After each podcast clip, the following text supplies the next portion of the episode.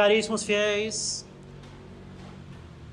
nós ouvimos no Evangelho de hoje estas palavras de São Lucas: Todo homem verá a salvação de Deus.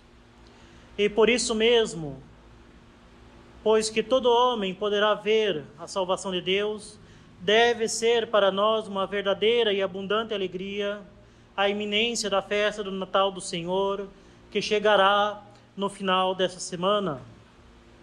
A contemplação desse mistério, do mistério de Natal, deve ser com efeito fruto de uma grande e genuína alegria cristã.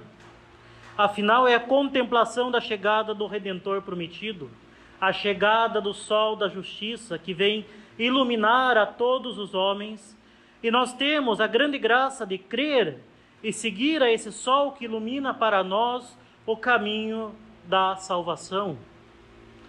De fato, caríssimos, não estamos como os patriarcas privados de ver o reino do Messias prometido. Vejam bem, se não somos do número dos que contemplaram Cristo em pessoa, se não somos do número dos que ouviram as suas palavras e o viram passar, fazendo bem por toda parte, temos a aventura insigne de pertencer às nações que seriam a herança de nosso Senhor Jesus Cristo, segundo a profecia do profeta Davi. Caríssimos, se nós não vimos pessoalmente nosso Senhor, quando ele esteve no meio dos homens, nós podemos ter ele conosco no Santíssimo Sacramento do altar, no sacrário, nós podemos ter Ele conosco no santo sacrifício da missa. E, sobretudo, pertencemos ao novo povo eleito. Agora, diante disso, podem os senhores legitimamente perguntar-me: se o Salvador já veio, qual o sentido desses quatro domingos que passaram, os domingos do advento? Se ele já veio, qual o sentido de nos prepararmos para a sua vinda? Primeiramente, caríssimos, temos que entender que Deus quer ser louvado e glorificado em todas as suas obras. Quer Ele que admiremos as suas obras e lhe agradeçamos ter assim preparado com tanta sabedoria e poder o reinado do seu Filho entre nós. Com efeito, nós penetramos nos pensamentos divinos quando recordamos as profecias e promessas da antiga aliança. Caríssimos, como diz Santo Agostinho, toda a lei estava grávida de Cristo. Todo o Antigo Testamento, desde o Gênesis, desde o proto-evangelho, quando nosso Senhor, quando Deus promete a nossos primeiros pais, logo pecado, após o pecado original, um Salvador que viria esmagar a cabeça da serpente, desde esse momento, todo o Antigo Testamento prepara e tem como centro a vinda de Cristo. E tal sabedoria não deve ser ignorada, muito pelo contrário, devemos, diante de toda esta preparação para a nossa redenção, louvar e dar graças a Deus pela sua sabedoria. Em seguida, caríssimos, Deus quer que encontremos nestas preparações uma confirmação da nossa fé. Se o Senhor deu tantos sinais, tão diversos e tão exatos, tantas profecias tão numerosas e tão claras, é para que reconheçamos como seu filho aquele que veio a nós como um pequeno menino no presépio em Belém. Donde disse o Redentor aos fariseus: Escrutai as Escrituras, são elas que dão testemunho de mim. Por isso, ao fim desse tempo do advento, digamos com toda a nossa fé, como os primeiros discípulos, achamos aquele que os profetas anunciaram. Digamo-lo ao próprio Cristo: Sim, vós sois verdadeiramente aquele que havia de vir. Nós o cremos e nós os adoramos a vós que para salvar o mundo vos dignastes encarnar no seio de uma virgem. E uma profissão de fé como essa agrada muito a Deus. Afinal, disse nosso Senhor aos apóstolos: Meu Pai vos ama porque acreditastes que eu sou o seu enviado. Enfim, caríssimos, nosso Senhor Jesus Cristo não veio tão somente para aqueles habitantes da Judéia, seus contemporâneos e conterrâneos, mas veio para todos nós, para todos os homens, para os homens de todas as nações e de todos os séculos. Ele se encarnou para cada um de nós. É para cada um de nós que ele derramou todo o seu sangue na cruz. No Horto das Oliveiras, foi por cada um de nós, por cada um dos nossos pecados, que ele agonizou e suou sangue. E é assim que cantaremos em breve no credo: Propter nos et propter nostram salutem descende de celis. Por causa de nós e pela nossa salvação, desceu dos céus. E assim, caríssimos, a cada ano a Santa Romana Igreja nos faz contemplar esse mistério da vinda de Cristo, de forma que nos preparemos a Ele. Afinal, como ensina o grande mestre da vida espiritual, Dom Columba Armarmion, todo o mistério de nosso Senhor Jesus Cristo é vivo. Esse mistério não é somente uma realidade histórica, cuja lembrança nós recordamos, mas é de fato uma solenidade que contém em si mesma uma graça própria, uma virtude especial que deve nos fazer viver a própria vida de nosso Senhor Jesus Cristo, de quem nós somos membros, e assim fazer que compartilhemos todos nós as suas disposições e recebamos as graças que Ele quis nos destinar em cada momento da sua vida. Caríssimos, é para isso que serve o ano litúrgico. O ano litúrgico não é uma recapitulação, não é uma lembrança de tudo aquilo que nosso Senhor passou, não é somente isso. Não é uma retrospectiva como aquelas que tem no final de cada ano, não. Nós nos lembramos, sim, nós recordamos aquilo que ele viveu por nós, sim, mas nós buscamos por meio do seu exemplo, dos seus ensinamentos, da sua vida, receber as disposições necessárias para aproveitarmos bem a graça que Ele nos destina e que Ele nos destinou desde toda a eternidade por cada milagre, por cada ensinamento, por cada sofrimento da sua vida. Caríssimos, em cada momento da sua bem-aventurada vida entre nós, nosso Senhor Jesus Cristo nos destinou todas as graças que nós temos necessidade para ganhar o céu. E pelo seu exemplo, ele nos ensina a bem dispor dessas graças. E assim devemos, a cada período do ano litúrgico, nos preparar para bem comemorar e bem receber essas graças.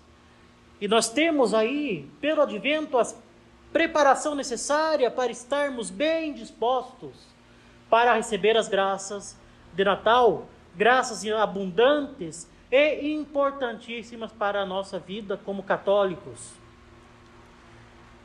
Pois bem, caríssimos, é verdade que nosso Senhor Jesus Cristo já vive em nós pela graça santificante que nos faz nascer filhos de Deus. Mas a Santa Igreja quer que esta graça se renove e que nós vive, vivamos uma vida nova, cada vez mais livre do pecado. Uma vida nova, cada vez mais perfeita. Uma vida nova, cada vez mais despreendida de nós mesmos e das criaturas. Quer a Santa Igreja principalmente fazer-nos compreender que nosso Senhor Jesus Cristo, assumindo a nossa natureza humana, nos concede participarmos da sua vida divina, que é para nós a graça de um novo nascimento, um nascimento para uma vida nova, para a vida da graça, E foi bem isso, caríssimos, que nos mereceu o Verbo encarnado com o seu nascimento em Belém. É esta a grande graça de Natal, que cada dia, aproveitando as graças que Deus, que Deus nos dá, nós vivamos uma vida cada vez mais perfeita, cada vez mais unida a Cristo, cada vez mais santa, que nós não deixemos de progredir enquanto nós estivermos vivos, para que esta vida que nós já recebemos nesta terra pela graça se desenvolva plenamente na vida eterna, no céu. Pois bem, caríssimo, se é verdade que nosso Senhor Jesus Cristo nasceu, viveu e morreu por todos nós, também é verdade que a aplicação dos seus merecimentos e a dispensação das suas graças se realiza em cada alma na medida dessas suas disposições. É claro, Cristo morreu já por nós. Ele nos mereceu graças infinitas do alto da cruz, graças que ele confiou à sua santa igreja para guardar e nos e dispensar a nós pela sua autoridade, pelos seus sacramentos. E é por isso mesmo, se Cristo mereceu graças infinitas para nós, elas devem ser aplicadas individualmente a cada um de nós. E é por isso que a Santa Igreja nos instiga a nos prepararmos para estarmos bem dispostos para a sagrada liturgia de Natal, para que essas graças que são pedidas a Deus pela igreja e que são as, as graças que na missa estão na coleta, na secreta e na pós-comunhão, que nós possamos estar bem preparados para receber essas graças, para que a gente esteja bem preparado para que nós recebamos a graça de ter uma nova vida, uma vida cada vez mais santa. Caríssimos, o que, que é a liturgia da igreja? É a oração oficial da igreja. É a igreja que está pedindo por nós aquilo que nós precisamos. As graças de Natal, nós, a Santa Igreja pede pela Santa Missa, pelo Divino Ofício. E nós estamos aqui, nesse tempo do Advento, nos, pre nos preparando para aproveitar bem essas graças, para que nós não deixemos de nos santificar e não saiamos do rumo em direção à vida eterna não participaremos das graças tão abundantes que nos traz o Natal de nosso Senhor Jesus Cristo, senão na medida das nossas disposições. Se nós chegamos frios, de improviso, como que de surpresa no tempo do Natal, nós não vamos aproveitar tão abundantes graças como se nós estivéssemos bem preparados.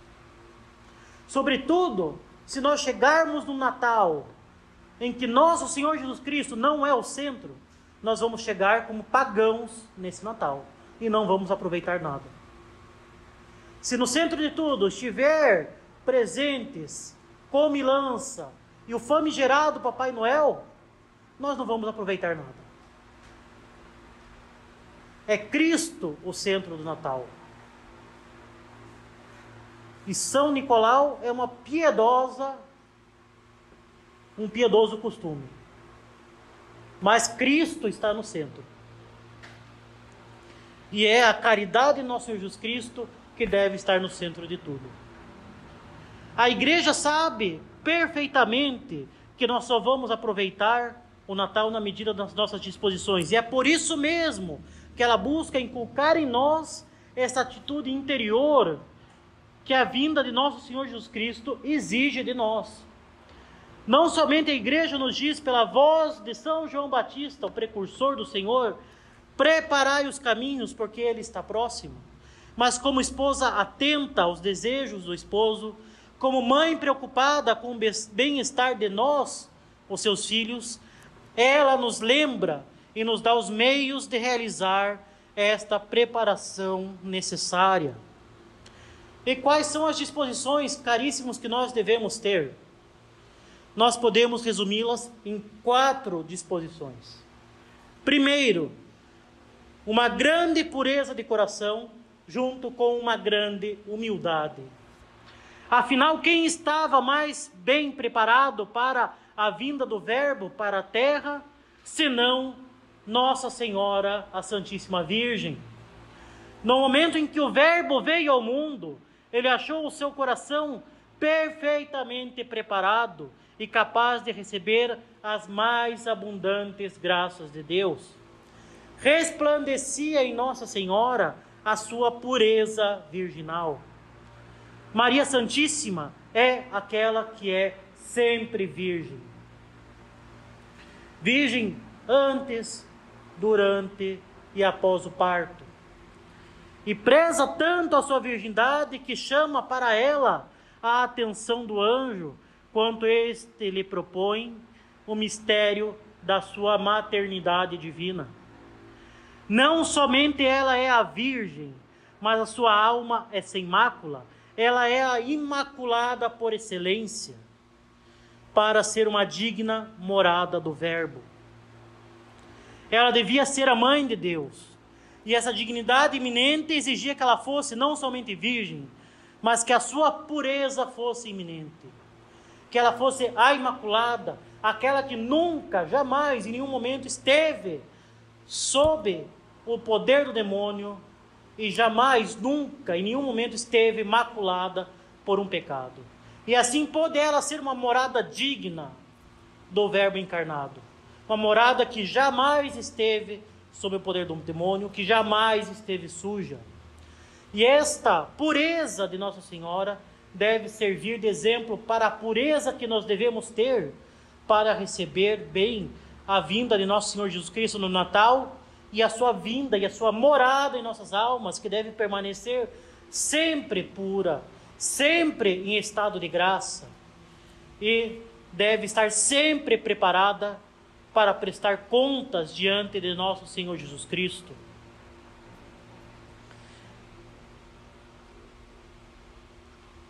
Pois bem, e se nós nos vemos tido alguma sujeira que manchou a nossa alma, se nós nos reconhecemos pecadores que nós somos, se nós estivermos sob o poder do demônio, nós devemos, junto dessa sede de pureza, ter uma grande humildade. Se não temos a pureza da Virgem Maria, e de fato não podemos chegar sequer aos pés da santidade iminente de nossa tão boa mãe, peçamos ao menos a humildade que nos, que nos dá o exemplo Santa Maria Madalena o amor da contrição e da penitência. Consideremos nossas enfermidades e nos entreguemos ao Senhor que quer vir a nós para curá-las. Não podemos jamais esquecer isso. Diante da exigência que é a santidade, todos nós devemos ser santos, pois só entra santo no céu. Só vamos salvar as nossas almas se estivermos em estado de graça diante dessa tão grande exigência que é a santidade, diante da pureza de Nossa Senhora, nós não devemos jamais desanimar, porque Cristo, nosso Senhor, veio a nós justamente para curar as nossas chagas e para nos dar a graça que nós precisamos para salvar a nossa alma. Cristo veio para nos curar. E isso nós devemos nos lembrar particularmente no Natal. Ele veio a nós para nos levar até Ele, para nos levar ao céu. Assim, a consideração das nossas enfermidades não deve nos desanimar.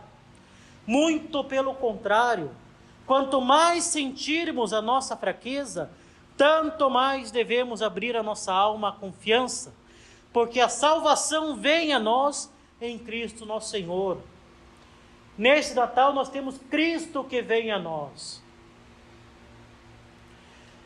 E nós lemos, caríssimos, no livro do profeta Isaías: Vós que tendes o coração atribulado, cobrai ânimo, não temais, eis aí Deus, o nosso Deus, que vem nos salvar. E temos aí manifesta a grande confiança dos judeus no Messias prometido. Para eles, o Messias era tudo.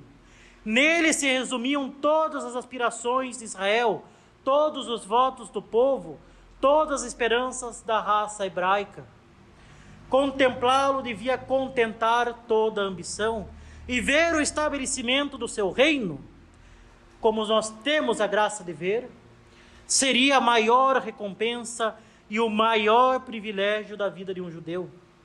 Por isso eram impacientes e cheios de confiança os desejos dos judeus, levando-os a clamar: Vinde, Senhor, não tardeis. E está aí, caríssimos, a segunda disposição para bem recebermos as graças do Natal. Qual maior então deve ser a nossa confiança? Nós que possuímos nosso Senhor Jesus Cristo, verdadeiro Deus e verdadeiro homem, nós o possuímos conosco. Ele está junto de nós, ele é o Emmanuel, Deus conosco, aqui no sacrário sobre o altar. Cristo está conosco sempre. Ele nos dá a sua cruz, que é renovada em todas as santas missas. Ele nos dá o seu corpo, sangue, alma e divindade, não somente para ficar conosco, para nos alimentar. Qual é a confiança que nós devemos ter? Deus não nos abandona, Ele nos deu a Santa Igreja para que nós tivéssemos a salvação, Ele nos deu a Santa Igreja para nos conduzir até o céu, Ele nos deu os sacramentos para nos fortalecer, para nos dar novamente a graça se nós cairmos na tristeza do pecado mortal. Se compreendêssemos bem, o caríssimos, o que é a santa humanidade de nosso Senhor Jesus Cristo, teríamos nela confiança inquebrantável. Afinal, na santa humanidade de Cristo encontramos a própria divindade. Esse homem Deus que vem a nós é o Emanuel, é Deus conosco, é o nosso irmão mais velho, é aquele que nos sustenta a todo instante. O Verbo se uniu à nossa natureza e tomou sobre si as nossas enfermidades para sofrer por nós e nos dar a sua vida divina. Cristo se fez homem para morrer, derramar até a última gota do seu sangue para nos dar a graça nessa vida e a vida eterna no céu. Possui assim, em plenitude, todas as graças que nós podemos esperar, e durante toda a sua vida, o que ele fez foi ganhar graças para nós, as graças que nós precisamos e que ele dispensa pela liturgia da sua santa igreja durante todo o ano. E assim, caríssimos, essa confiança deve ser acompanhada de uma grande, de uma inquebrantável alegria, que é a nossa terceira disposição para um bom Natal. A primeira foi uma pureza e uma grande humildade. A segunda, uma grande confiança. E agora, uma grande alegria. Afinal, ao contemplarmos a vinda de Deus, contemplamos a misericórdia, contemplamos a redenção, contemplamos a salvação, contemplamos a libertação nossa do pecado e do demônio. Nós contemplamos a luz da fé, a abundância da graça. Nós contemplamos a alegria e a paz eterna. Eis que o Senhor vai chegar. No dia do seu nascimento, o mundo será inundado de luz Exulta, pois, de alegria, Jerusalém, porque o teu Salvador vai aparecer e a paz inundará a nossa terra quando ele se mostrar. Cristo traz consigo todas as bênçãos que podem encher uma alma, e não temos como não exultar de alegria diante dessa imagem. Nós precisamos realmente nos alegrar, precisamos nos alegrar juntos e precisamos ver na obra da criação, nos prazeres e alegrias honestas desse mundo, como são os festejos legítimos de Natal, o antegosto do céu. Cristo criou o mundo. Nosso Senhor criou o mundo para nele refletir as suas perfeições, para nele refletir as alegrias eternas do céu. É evidente que não podemos pôr nas alegrias e nos bens e nos prazeres efêmeros do mundo todo o nosso fim. Não podemos sustentar toda a nossa vida em coisas mesquinhas. Devemos, no entanto, considerar que a criação, sim, é boa. E por ela devemos louvar e dar graças a Deus pela sua criação. Devemos ver nas alegrias e nos prazeres legítimos desse tempo um antegosto do céu. Devemos ver nas perfeições desse mundo uma, uma gota das perfeições eternas. E tudo com uma grande modéstia, ou seja, com uma grande moderação, com uma grande virtude. Como nos ensinou São Paulo na epístola do domingo passado, Gaudete in Domino sempre iterum dico gaudete, alegrai-vos no Senhor sempre. Digo-vos novamente, alegrai-vos. Modéstia vestra sit nota omnibus hominibus. Que a vossa modéstia seja conhecida de todos os homens. Alegremos-nos, alegremos-nos sim, alegremos-nos nesse tempo de Natal. Alegremos-nos no Senhor, porque é o Senhor que nos dá a verdadeira alegria. E é pelo Senhor que podemos ter já um antegosto do céu nas alegrias dessa vida, nas prazeres, belezas justas dessa criação. Mas só podemos nos alegrar, só teremos uma alegria digna de um católico com a nossa modéstia, com a nossa virtude, com a nossa temperança sendo conhecida de todos os homens. Tendo nesses prazeres e nessas alegrias numa boa refeição, num bom, numa boa conversa com os amigos, numa boa reunião de Natal, só podemos teremos a verdadeira alegria em Cristo nosso Senhor, sendo tudo isso meros meios para chegarmos a Deus, caminhos para conhecermos a Deus através da criação. Então, devemos sim nos alegrar, devemos festejar juntos o Natal mas não esquecendo porque nós estamos alegres. Porque Cristo veio nos dar a salvação. Nós devemos nos alegrar em Cristo. E da nossa alegria fazer a nossa virtude, a nossa moderação, a nossa modéstia conhecida de todos os homens.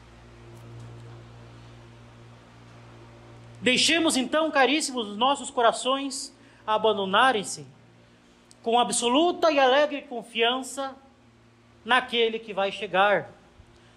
Nós seremos verdadeiramente agradáveis ao Pai, crendo que seu Filho, nosso Senhor Jesus Cristo, pode tudo para a santificação das nossas almas. Proclamamos assim que Cristo é seu igual e o que o Pai tudo lhe entregou. Esta confiança deve manifestar, sobretudo, em desejos ardentes de que Cristo reine mais plenamente em nossas almas, e temos aí a nossa quarta condição, essa entrega das nossas almas a Cristo com uma absoluta e alegre confiança. Devemos nos preparar para a vinda de Cristo nosso Senhor, as nossas almas. Assim como Deus queria que os judeus estivessem dispostos para receber o seu filho. Enviai, Senhor, aquele que prometestes. Vinde, Senhor, vinde perdoar os pecados do vosso povo. Senhor, manifestai a vossa misericórdia e fazei aparecer o autor da nossa salvação. Vinde libertar-nos, Senhor Deus Todo-Poderoso, excitai o vosso poder e vinde. São todas essas petições da Santa Igreja nas orações das missas desse advento. Devemos desejar que Cristo reine por seu poder, destruindo o pecado e nos libertando das garras do demônio, do mundo e da carne. Devemos entregar a nossa alma plenamente a Deus para que Ele reine em nós. E assim, e somente reinando em nossas almas, poderemos deixar que Ele reine na sociedade. Todos nós bradamos com grande alegria, certamente, viva Cristo Rei. Mas Cristo não será rei da sociedade se ele não for, se ele não for em primeiro lugar, rei das nossas almas. Enquanto nós permanecermos no pecado mortal, enquanto nós não tivermos uma verdadeira vida sacramental, enquanto nós não tivermos uma verdadeira vida de oração, nós seremos nós os primeiros empecilhos para o reinado social de nosso Senhor Jesus Cristo. Todos nós queremos certamente que Cristo reine sobre os estados, sobre as nações, sobre as sociedades. Mas não podemos esquecer que para isso ele tem que reinar em nossas almas.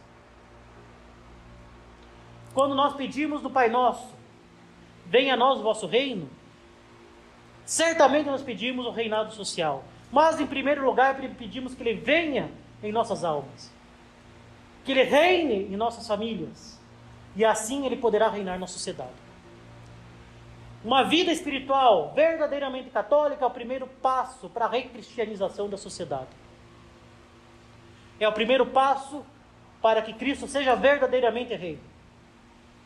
E se nós nos esquecemos da nossa vida espiritual, se nós nos esquecemos da nossa vida de oração, se nós não frequentamos com assiduidade o sacramento da penitência, pelo menos uma vez por mês, se nós não rezamos pelo menos o terço diário, e sinceramente, rezar o terço todos os dias é o mínimo, do mínimo, do mínimo que se espera de alguém que se chama católico.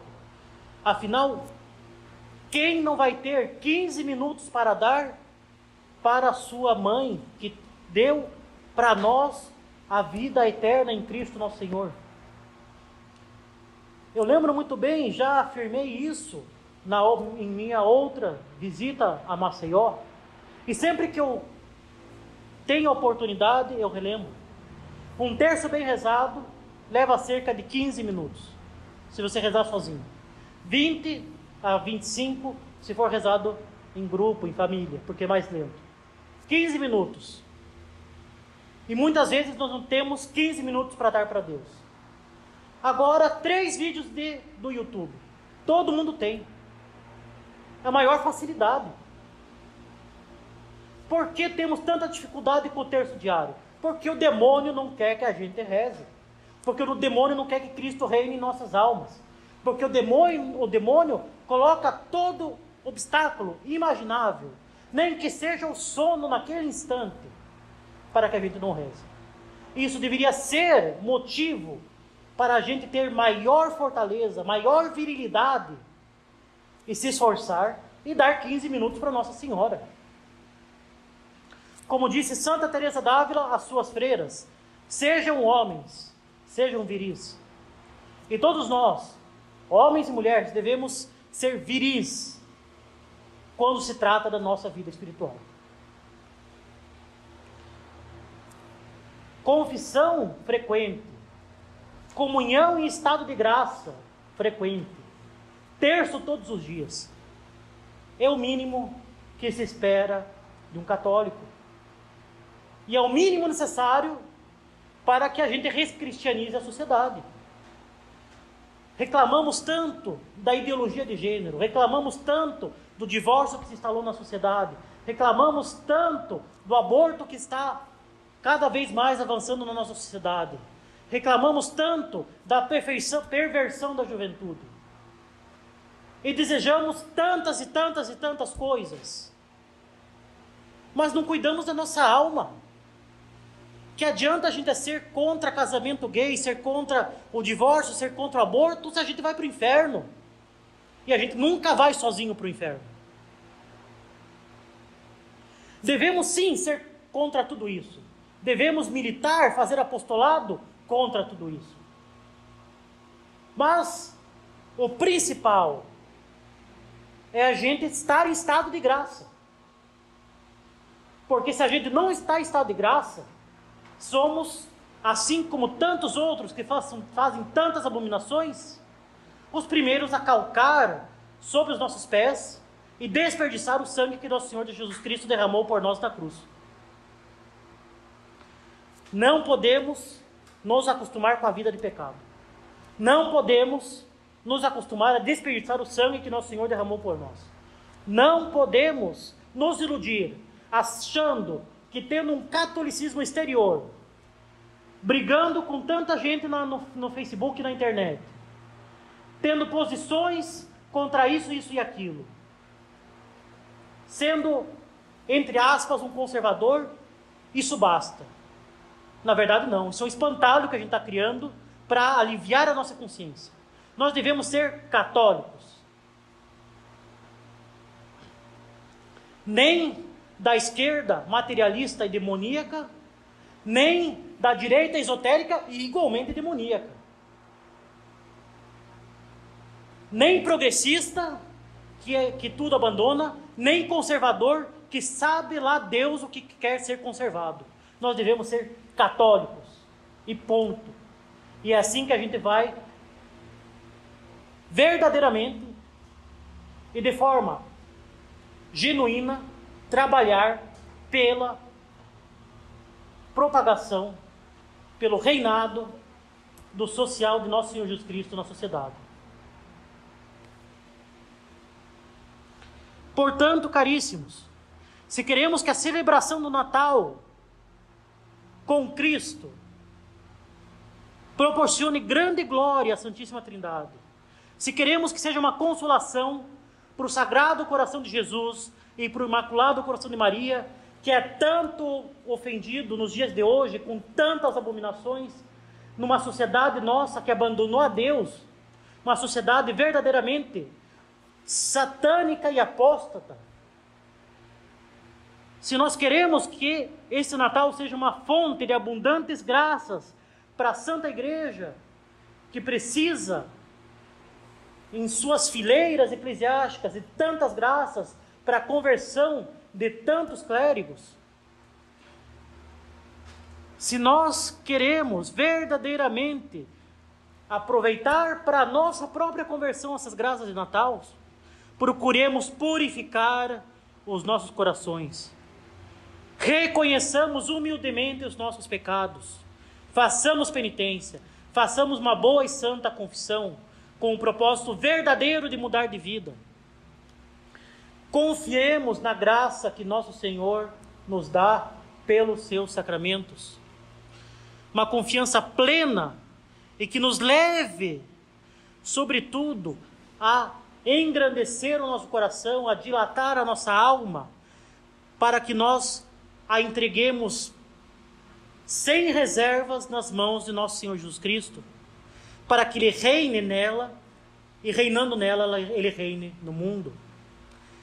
Peçamos, enfim, a Maria Santíssima, a Imaculada, aquela que pisou na cabeça da serpente, aquela que, como diz o ofício divino, venceu todas as heresias em todos os tempos, em todo o mundo, para que ela nos faça participar das disposições de alma, que foi um primeiro dela nos dias em que ela esperava o nascimento do Salvador. Ela é a maior e mais plena humildade. Ela é a maior, o maior e mais pleno exemplo de confiança em Deus. Ela é a maior e mais pleno exemplo de entrega total a Deus, com seu fiat, fiat mihi segundo um verbum faça-se mim segundo a vossa palavra. Ela, como diz São Maximiliano Maria Kolbe, o apóstolo da Imaculada, é o maior exemplo de reação amorosa ao amor infinito de, de Deus por nós. Então, essas disposições de Natal, essas quatro disposições de Natal, a disposição de uma pureza e de uma humildade plenas, de uma grande confiança, e de uma entrega total da nossa alma a Deus estiveram presentes primeiro em Maria Santíssima. E devemos seguir o seu exemplo. Devemos nos entregar totalmente diante dessa realidade sobrenatural que nada mais é que a realidade da nossa redenção e da nossa salvação. Cristo vem a nós para que nós subamos ao céu, para que nós sejamos santos. É isso que nós temos que ter nesse Natal, essa obrigação nossa de sermos plenamente santos. Porque da nossa santidade depende da nossa salvação. Louvado seja o nosso Senhor Jesus Cristo. Em nome do Pai, do Filho e do Espírito Santo. Amém.